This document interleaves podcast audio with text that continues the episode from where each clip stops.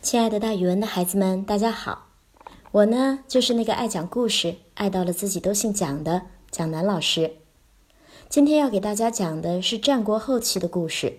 在战国后期，分东南西北上中下，有齐、楚、秦、燕、赵、魏、韩七个国家。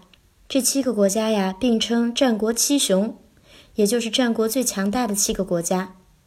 七雄之一的秦国是最为强大的，他经常侵犯其他的国家。有一年，秦惠王派使者去见楚威王，要挟说，如果楚国不听秦国的号令，不服从秦国，秦国就要出兵伐楚了。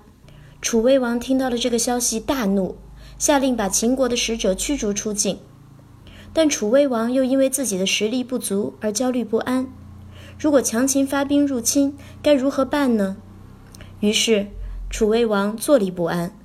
恰好在这个时候，说客苏秦前来拜访他，劝楚威王与赵、魏等国联合起来抗秦。楚威王一听，这个主意好呀！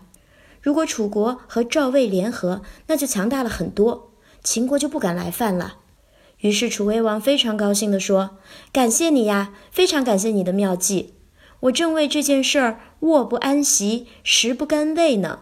这句话就是说，躺下来的时候不能够安安稳稳地躺在席子上，吃东西的时候呢，也不能好好体味东西的香味儿。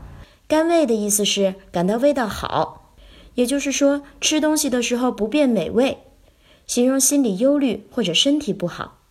甘味呢，就是感到味道好的意思，吃东西都觉得没有味道了。形容心里有事儿，吃东西不香，所以之后呢，“食不甘味”这个成语就流传了下来，形容因为有心事，吃东西都觉得不香了呢。